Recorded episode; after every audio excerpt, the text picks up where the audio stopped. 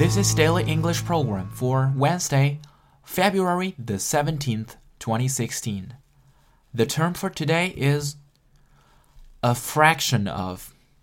Fraction is spelled F R A C T I O N. A fraction of 这个短语的意思是一小部分。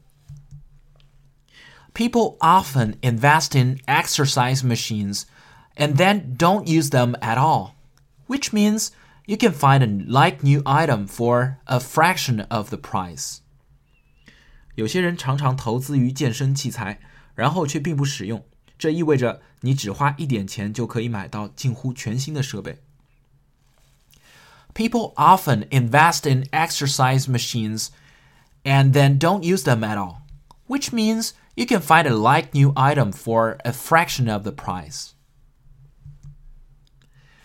It's so inconvenient to live in France if you don't speak French, because only a fraction of the population there can speak some English.